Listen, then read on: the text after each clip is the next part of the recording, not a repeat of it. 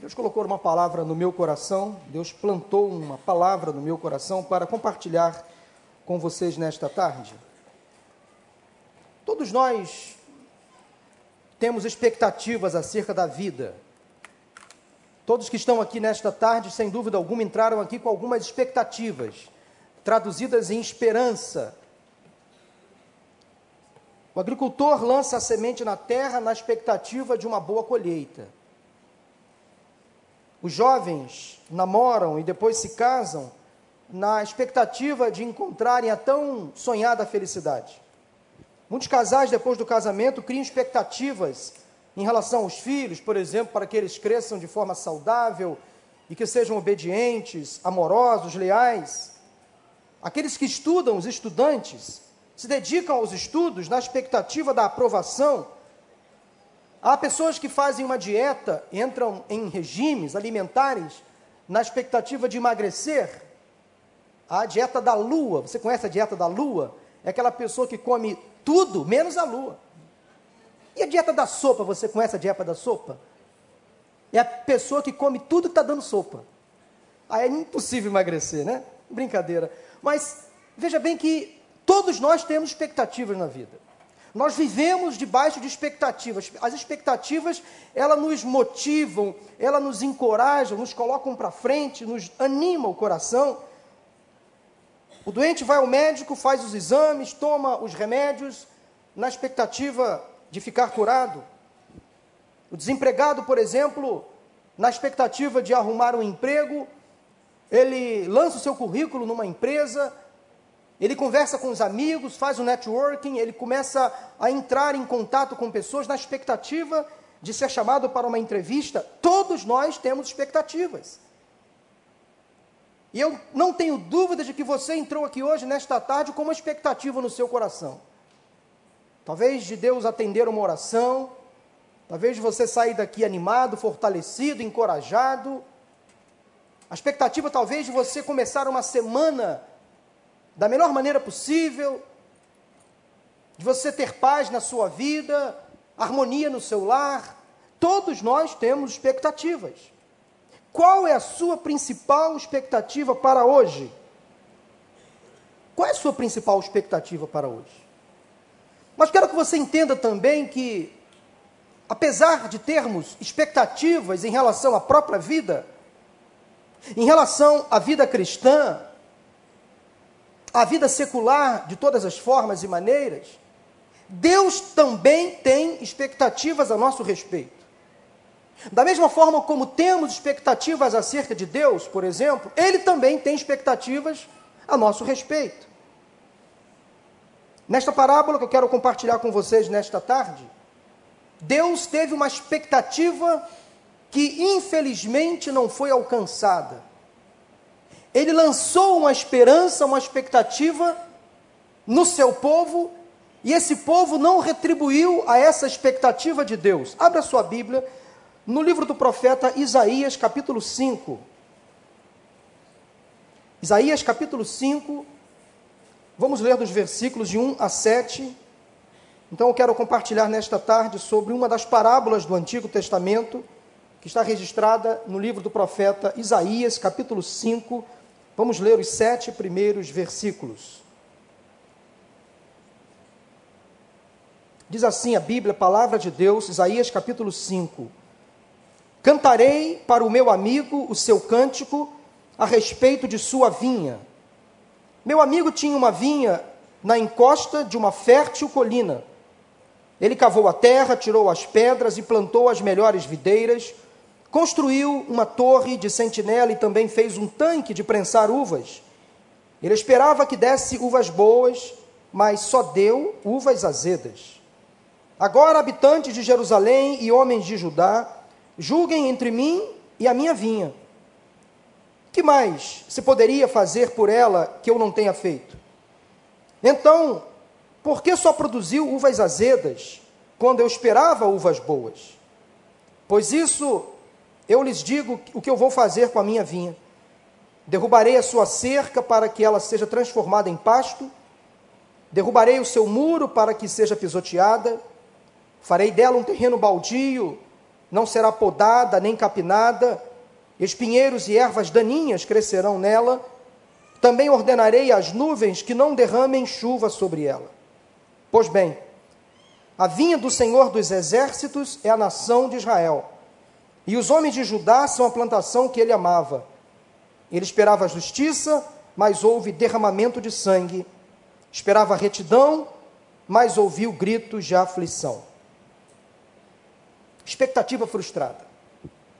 Aqui nós temos o profeta Isaías contando uma parábola, uma história, com uma aplicação muito prática. Dos versículos 1 até o quinto versículo, ou melhor, até o sexto versículo, Isaías conta a história e no versículo 7 ele interpreta essa história. Ele explica exatamente o papel, a função de cada personagem da história. Nesta parábola, então, a expectativa do Senhor não foi alcançada. O profeta apresenta esta história, esta parábola, em forma de cântico, o que é, na verdade, um lamento. Uma espécie de desapontamento de Deus em relação a Israel, seu povo. Embora Deus tivesse investido o necessário, plantado aquela vinha em um local fértil, com tudo apropriado para uma boa produção de uvas, a vinha não produziu uvas boas, somente amargas. Todo o trabalho, todo o investimento foi em vão. Deus aqui é como se fosse o dono da vinha, e a vinha é o próprio povo de Israel, que não cumpriu então as expectativas de Deus, apesar de todo esforço, de todo investimento, o povo de Israel não apresentou frutos de justiça, mas sim frutos de iniquidade. Observando as devidas proporções, meus irmãos e amigos, nós somos o povo de Israel. Deus investe em nós, lança expectativas a nosso respeito. Mas nós igualmente somos assim, como povo, inconstantes, infiéis, indelicados às vezes, e nós não cumprimos aquilo que o Senhor lança sobre nós como expectativa. Temos aqui o próprio Senhor, como vinhateiro, perguntando se havia mais alguma coisa que pudesse fazer. Quando Deus escolhe uma nação, uma igreja ou uma pessoa, para realizar a sua vontade, ele aplica todo esforço, todo cuidado, todo investimento, todos os recursos necessários para que esta igreja, este povo ou esta pessoa deem frutos. Mas nem sempre é o que acontece. E às vezes os planos do Senhor em relação a nós são frustrados. Por incrível que pareça, também Deus se frustra a nosso respeito não por falha ou culpa do Senhor, porque Ele é soberano, Ele é perfeito, absoluto, mas por causa do nosso pecado, da nossa instabilidade, da nossa obstinação, da nossa teimosia, da nossa inconsequência. E eu tenho certeza que às vezes Deus lamenta profundamente os nossos erros, as nossas incompreensões, as nossas negativas. Quando às vezes firmamos um compromisso com Ele, na hora de um apelo, por exemplo, vamos à frente, dedicamos a nossa vida, o nosso ser, o nosso esforço, o nosso trabalho, os nossos bens e recursos, mas quando saímos daquela porta para fora, esquecemos tudo que firmamos. Parece que sofremos às vezes de uma chamada amnésia espiritual. Todo esforço nosso, toda dedicação, todo comprometimento entram no mar do esquecimento. Quando entramos numa segunda-feira, por exemplo, todo aquele ardor, todo aquele envolvimento, todo aquele comprometimento, aquela maneira entusiasmada de louvar e adorar, de responder sim aos apelos, parece que entram em desuso, entram no esquecimento. Eu espero que você entenda que Deus também tem expectativas a seu respeito. Espero que você entenda, como eu entendi, que às vezes eu decepciono o Senhor. Eu frustro os planos do Senhor, mas Ele também se frustra conosco. Você sabia que Ele se entristece quando não realizamos a Sua vontade? A principal expectativa de Deus para o crente é vê-lo frutificar. Estamos aí às portas de mais um congresso de células que nós chamamos de frutificar. Frutificar é realizar algo que glorifique a Deus e faça a sua vontade. Frutificar é tudo aquilo que glorifica o nome de Deus, que engrandece o nome de Deus. É tudo aquilo que eu e você fazemos que Deus se agrada. Isto é frutificar. E nós precisamos entender que nós precisamos frutificar, dar frutos para a honra e para a glória do Senhor. E a parábola aqui de Isaías deixa isso muito claro. E essa parábola nos traz ensinamentos muito preciosos. Havia uma expectativa no dono da vinha que não foi cumprida. Eu quero destacar para vocês nesta tarde três ensinos presentes na parábola da vinha de Isaías. Eu quero traduzir esta parábola, eu quero aplicar esta palavra, parábola ao seu coração, e que a palavra de Deus, nesta parábola, traga entendimento a você, esclarecimento, e que você saia daqui disposto a cumprir as expectativas de Deus a seu respeito. E que você não frustre mais os sonhos de Deus a seu respeito. Em primeiro lugar, eu quero que você entenda, como eu também entendi ao ler essa parábola, ao estudar esse texto, é que as expectativas de Deus levam em conta o quanto Ele investiu em nós. Anote isso no seu coração. As expectativas de Deus levam em conta o quanto Ele investiu em nós. Isaías aqui chama o Senhor de meu amigo, muito próximo, muito próximo a Deus, meu amigo. E ele faz um louvor, um cântico para o Senhor. Em forma de poesia, ele começa a cantar para Deus. Então, na parábola, o investimento do dono da vinha é fantástico. Se você perceber no texto, fala que aquela vinha foi plantada numa encosta de um terreno fértil. A terra era adubada, apropriada. Um solo fértil, apropriado para produzir uvas. Tudo aquilo que a vinha poderia ter de melhor para dar uvas sol, água abundante. Havia um, uma fonte bem próxima daquela vinha, então não faltava o necessário: terra apropriada, terra adubada, sol, água, cuidado do vinhateiro, do agricultor, tudo apropriado.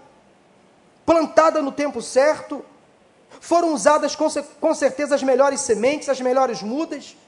Como diz o texto, foi construída uma torre para ser colocado ali um sentinela, uma espécie de segurança para impedir o acesso à vinha de pragas, de ladrões, animais ferozes, ou seja, havia todo um tratamento, todo um cuidado daquele vinhateiro. Ele cuidava daquela vinha como a menina dos seus próprios olhos, para que nada pudesse destruir e impedir a colheita. O dono da vinha também pensou até em um tanque de prensar uvas, tudo ali perto para produzir o melhor vinho, a melhor bebida, tudo apropriado, tudo feito da melhor qualidade, todo investimento, tudo feito da melhor qualidade. Foram criadas então todas as condições para que a vinha frutificasse.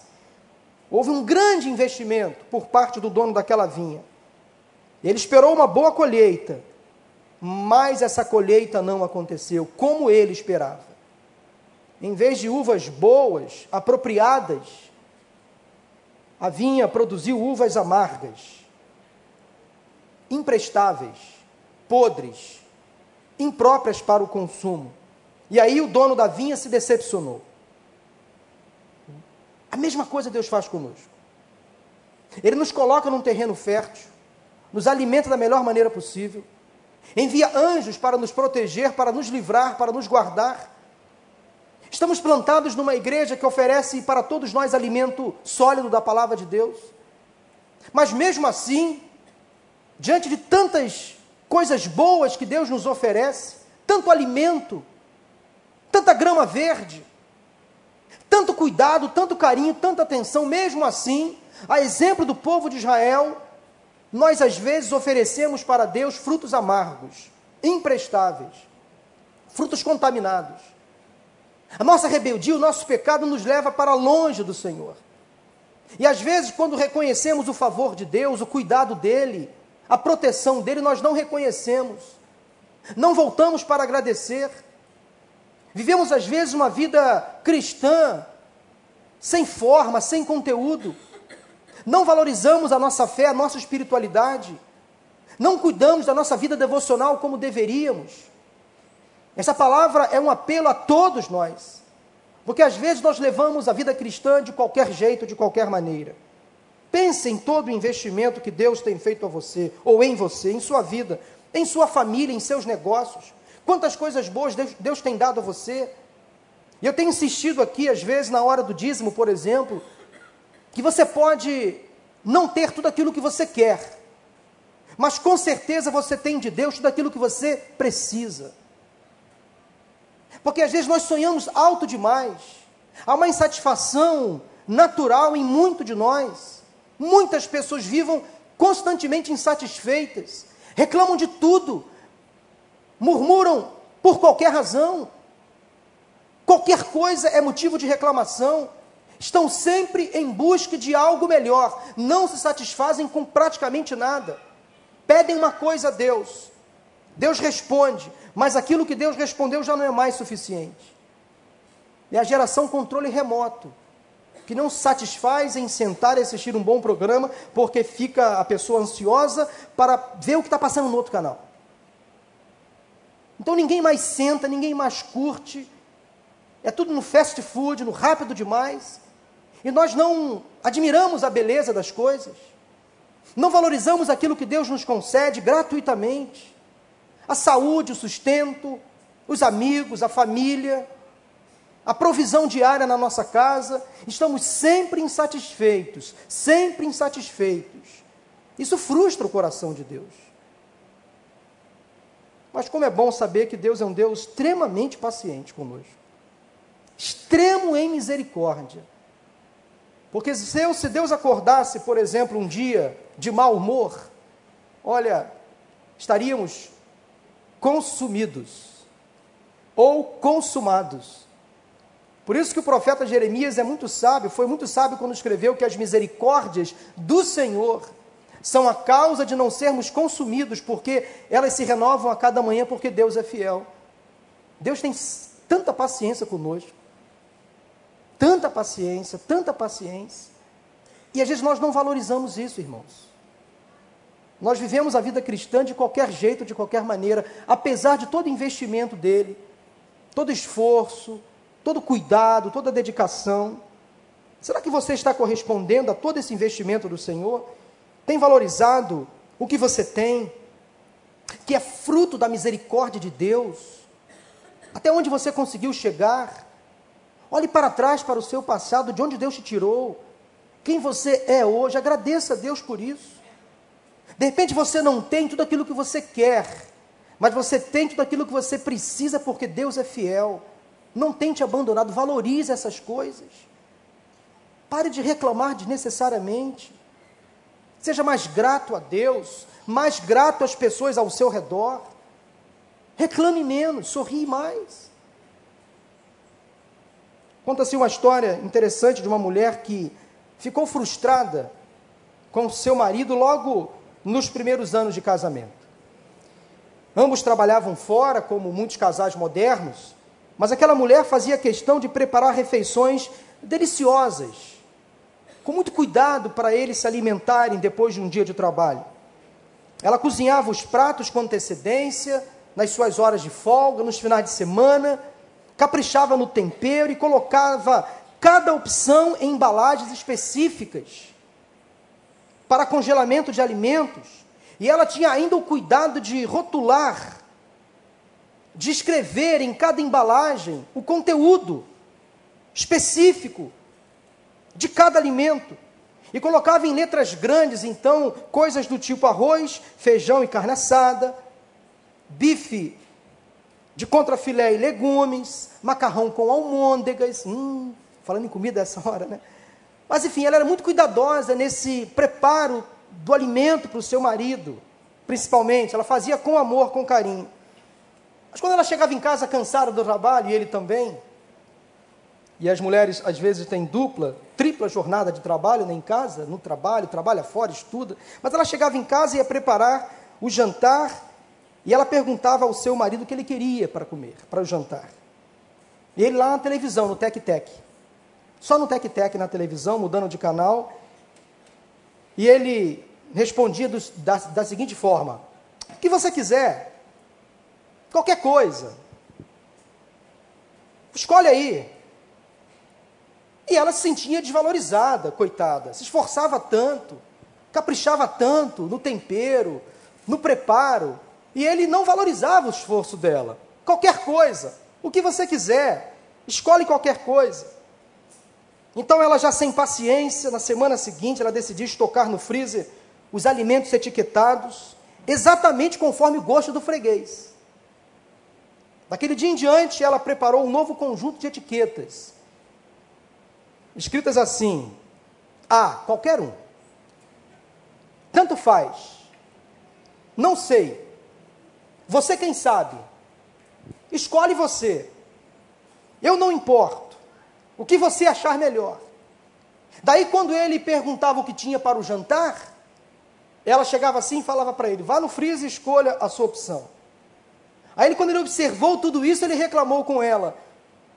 E ela pôde então responder de forma muito sutil, muito carinhosa: meu bem, meu amor, meu chuchuzinho, meu docinho de coco. Valorize o meu esforço. Valorize o meu esforço. Dê atenção às minhas solicitações, aos meus pedidos. Expectativa frustrada daquela esposa. Tanto esforço, tanto investimento. E aquele marido não estava valorizando o trabalho dela. Deus investe em nós. Prepara às vezes para nós alimentos muito bem, muito bem preparados. Nos oferece condições para o crescimento espiritual, mas nós deixamos para lá. Às vezes nos alimentamos de porcaria, não valorizamos aquilo que Deus nos tem dado, o socorro dEle, o cuidado dEle.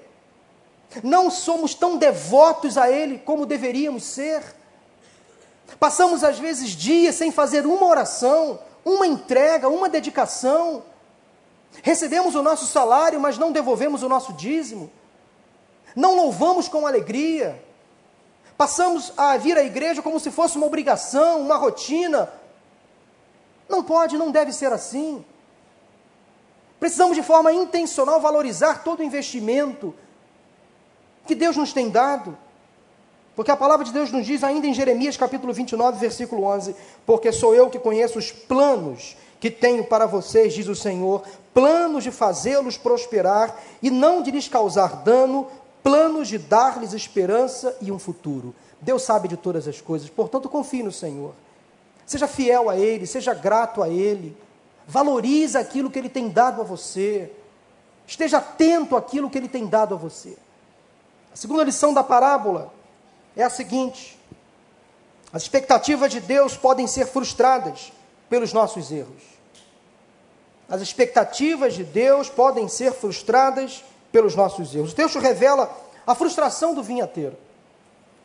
Ele esperava que a uva fosse boa, de boa qualidade, mas as uvas que nasceram daquela vinha foram uvas azedas, amargas. Pior do que não produzir, a uva era imprestável.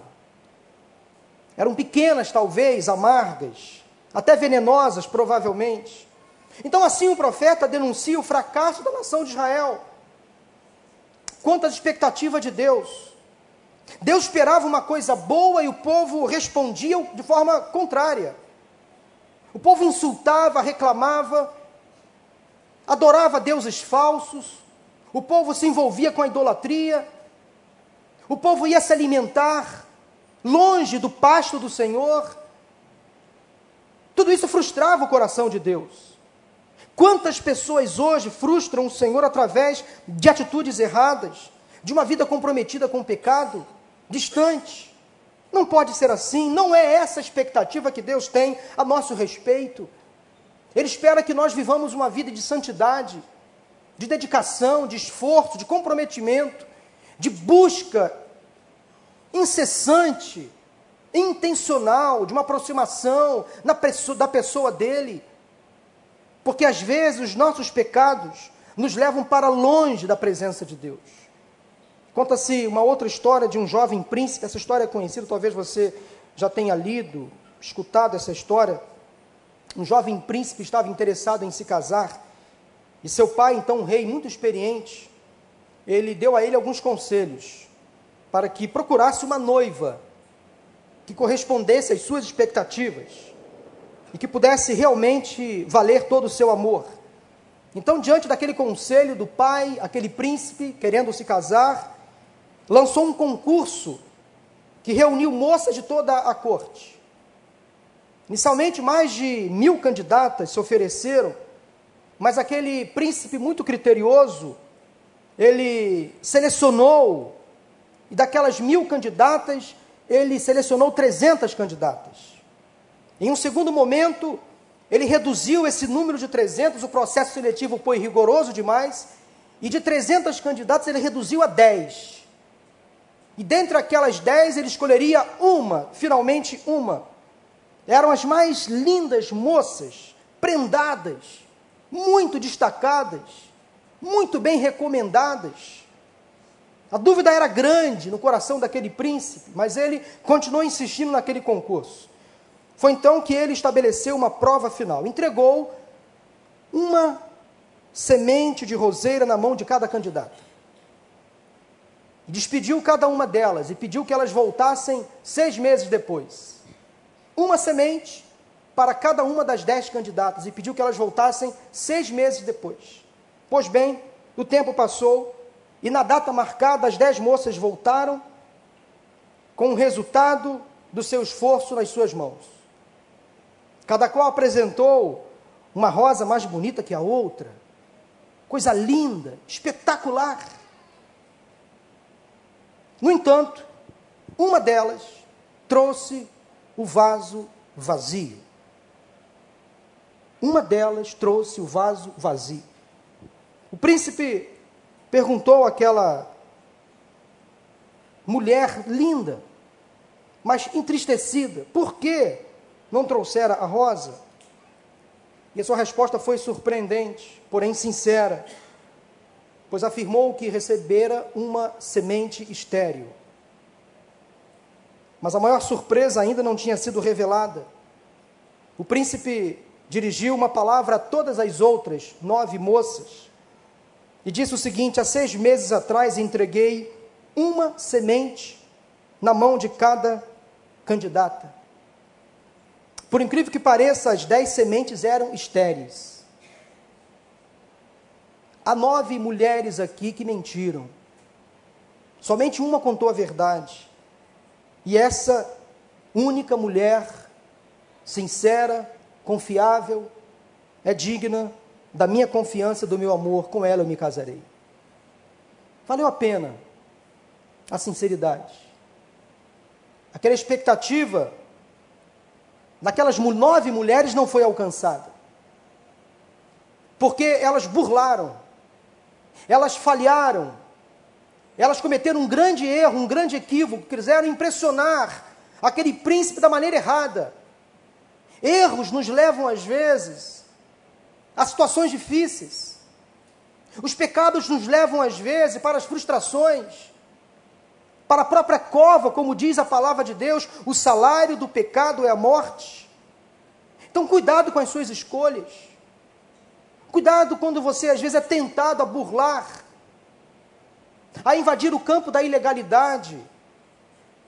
Nós somos hoje no Brasil, infelizmente, tentados a flertar com a ilegalidade, com o mal, com a chantagem, com o suborno, infelizmente.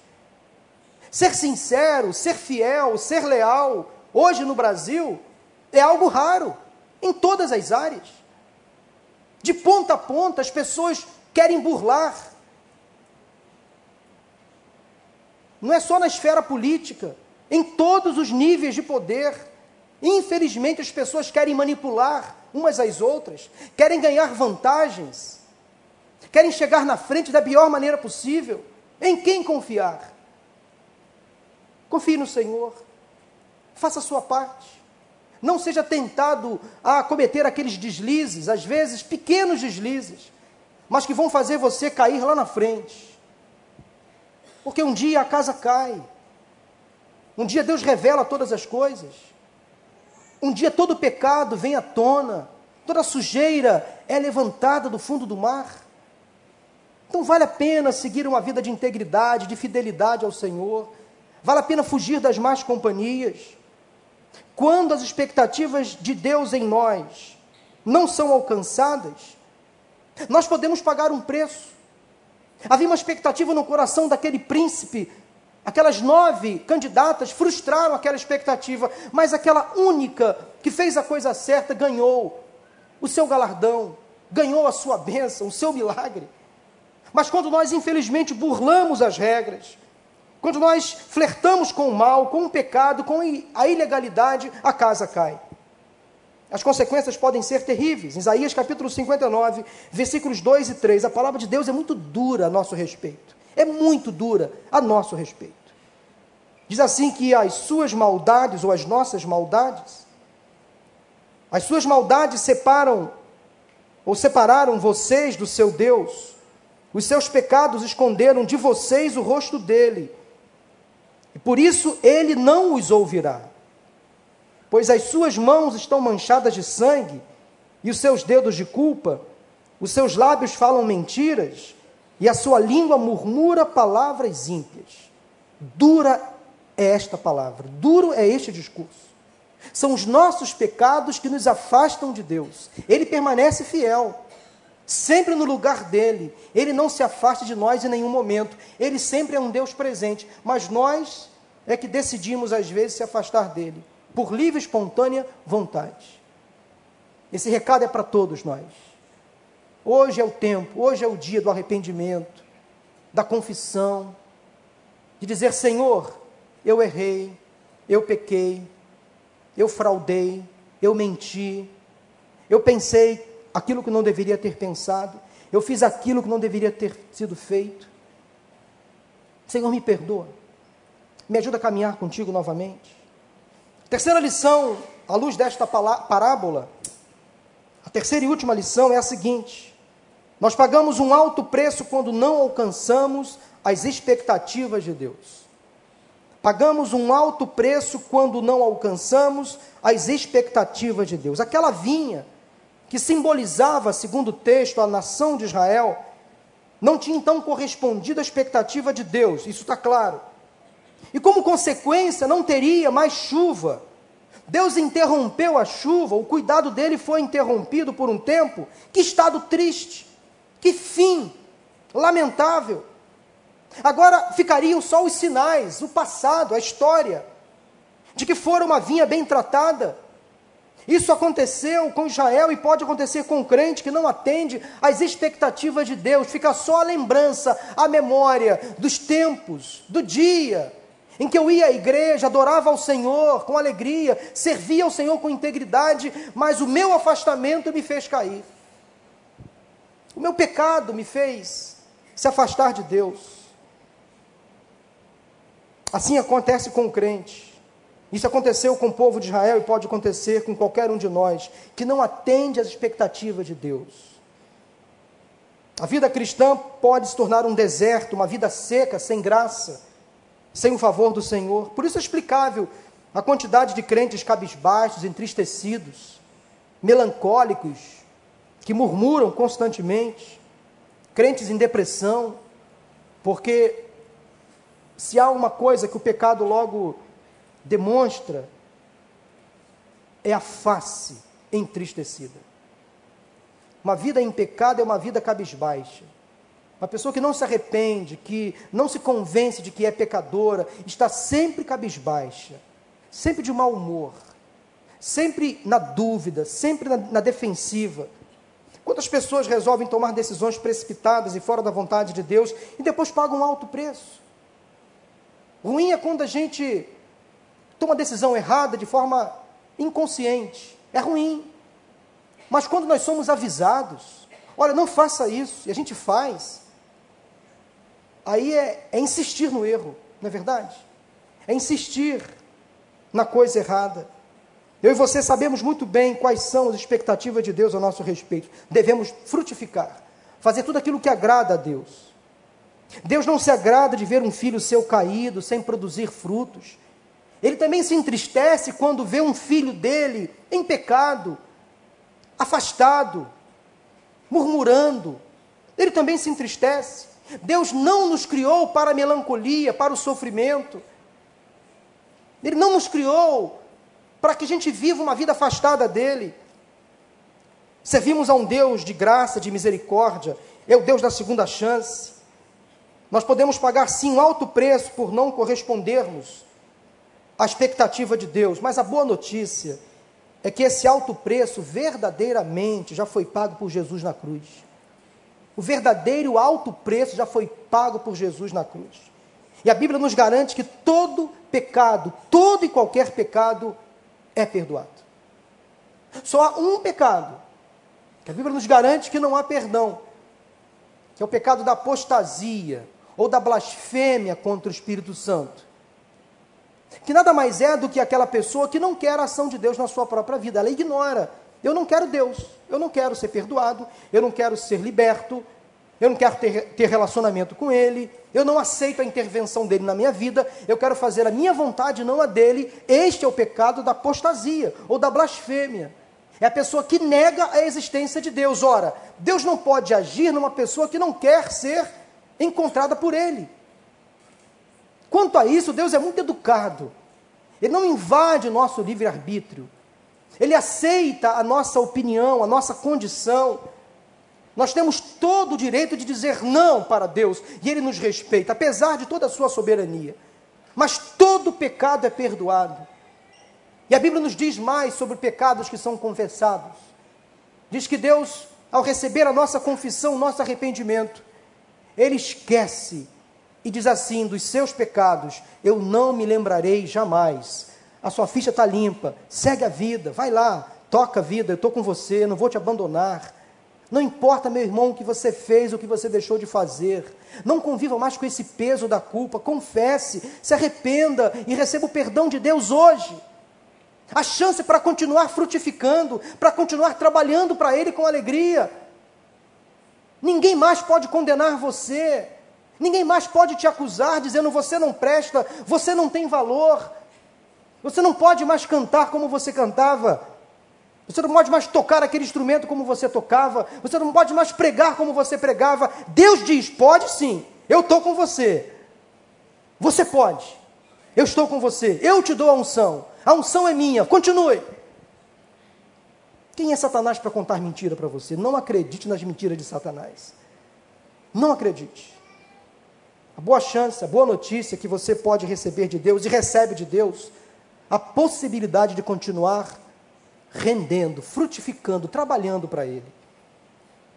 Há na Bíblia, no Novo Testamento, um personagem sem nome, conhecido como jovem rico, quando ele teve um encontro com Jesus, impactante, frente a frente, que privilégio.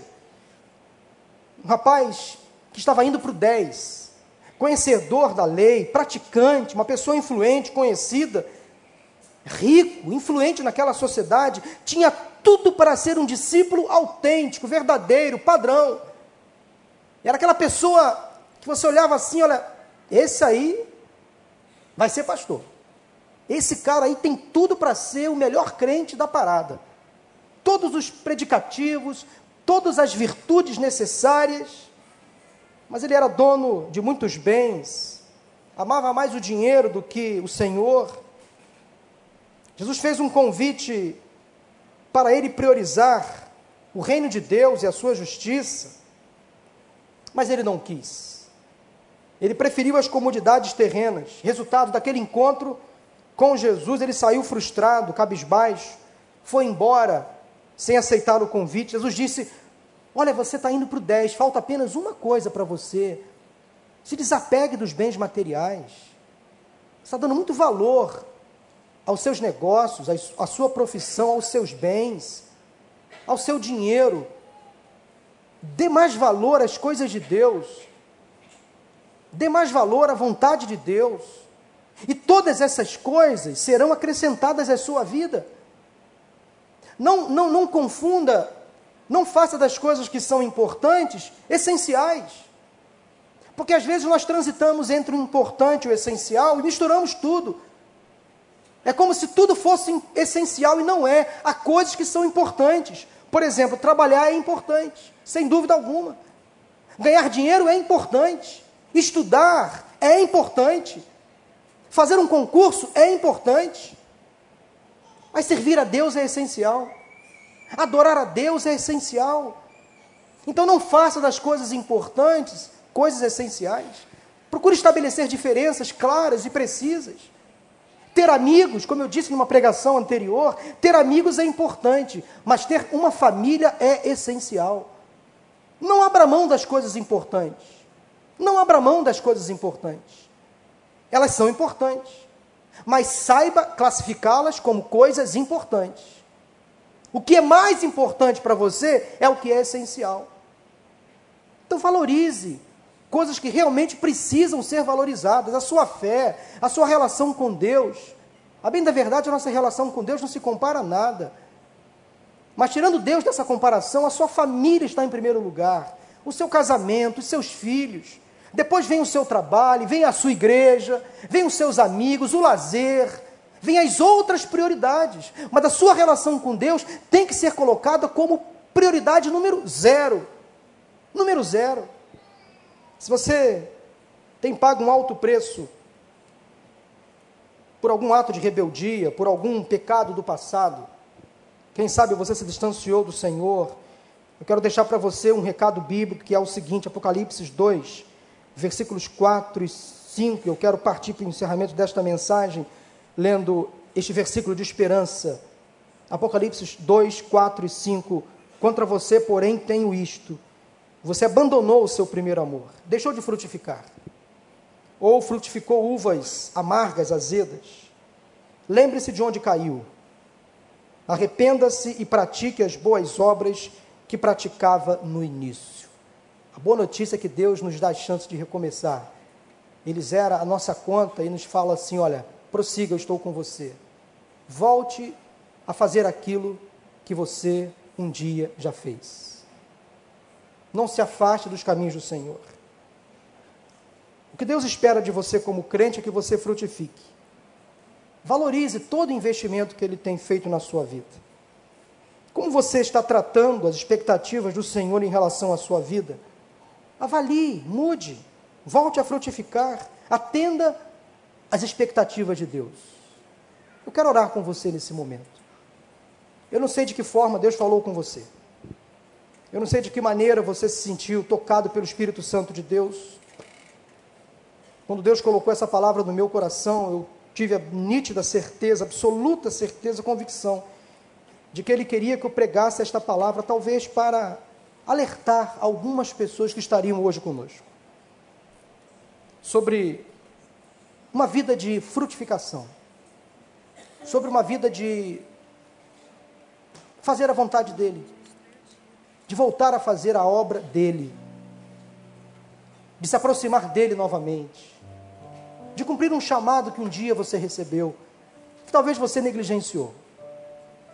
Foi para caminhos distantes, se afastou, mesmo aqui no convívio da comunidade você está distante. Olha, há tanta gente que vem para a igreja, mas com o coração lá fora. Você não tem noção. É aquele filho que é da casa, ou melhor, está na casa, mas não é da casa? A exemplo da parábola do filho pródigo, aquele filho que está ali. Ele está ali todo dia, mas não é dali. Aquele ambiente parece que não pertence, porque o coração dele está lá fora, está no mundo, está nas desigualdades, está no pecado. Eu quero que você nesta tarde receba de Deus essa palavra como aquele outro filho da parábola que estava na casa, mas não era da casa. Estava ali, mas não se sentia parte. Eu queria convidar você nesse momento a tomar uma decisão, quem sabe de arrependimento. Deus, andei pisando na bola, me afastei, mas eu quero agora voltar a praticar as obras que eu praticava no início, no início da minha vida cristã. Eu quero um ânimo renovado, uma força para novamente servir com alegria. Eu me afastei, produzi uvas amargas, sofri, fiz sofrer, mas agora, Deus, arrependido, eu quero voltar à tua presença. Eu me humilho, eu me arrependo, digo, Senhor, eu errei, mas agora eu estou aqui. Não vou me afastar mais da tua presença. Eu não sei com quantas pessoas esta palavra está sendo direcionada mas o Espírito Santo testifica no meu coração que Deus está falando com alguém aqui. Ele testifica. Eu não sei. Mas eu quero convidar você, durante essa canção, a vir aqui à frente, num gesto de fé, de coragem. Se você recebeu o impacto de uma palavra de Deus nesta tarde, nós vamos louvar o Senhor com uma canção. Eu não sei o que você está passando, não sei quais foram os seus erros, não quero saber. Deus sabe, só Ele sabe, mas Ele quer de você uma entrega, uma disposição em servi-lo novamente. Deus está falando comigo que há alguém aqui nesta tarde que precisava ouvir essa palavra. Nós vamos cantar um louvor agora. Eu quero convidar toda a igreja a se colocar de pé. Mas alguém ou alguns aqui que Deus falou de forma específica. Hoje, ao ouvir esta voz, não endureça o seu coração. Sai do seu lugar agora, vem aqui, eu vou orar por você. Em nome de Jesus, sai do seu lugar. Pode sair, vem aqui, em nome de Jesus. Pode vir, amém. Pode vir. Não tenha vergonha, não. Não tenha vergonha. Em nome de Jesus, amém. Isso, pode vir, em nome de Jesus. Pode vir em nome de Jesus. Há mais alguém. Tem mais gente aí. Graças a Deus. Pode vir, pode vir. Foi com você que Deus falou. Pode vir, entregue-se a Ele. Há mais alguém? Sai do seu lugar, vem aqui em nome de Jesus. Tudo pode passar. Teu amor jamais. Graças a Deus. Graças a Deus, graças a Deus. Pode sair do seu lugar. Há mais alguém? Novo amanhã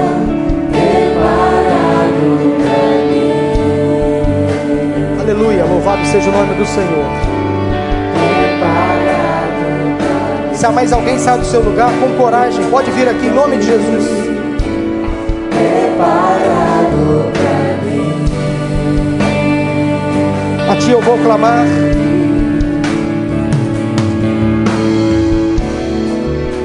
A ti eu vou clamar, pois tudo vem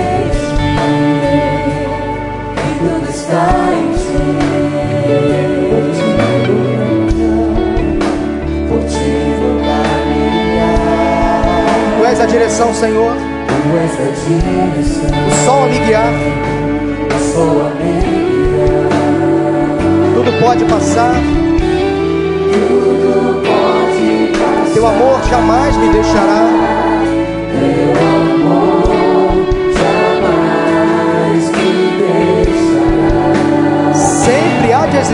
Sempre. Sempre há de existir Um novo amanhã. nova manhã. É hoje, em nome de Jesus. Se há mais alguém, sai do seu lugar, vem aqui. Pode vir em nome de Jesus. Nós vamos orar já já.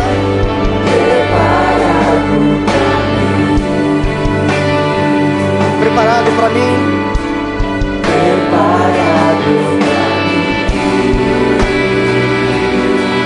Eu me rendo, Senhor. Eu me rendo aos teus pés, és tudo que eu preciso pra viver. Eu me lanço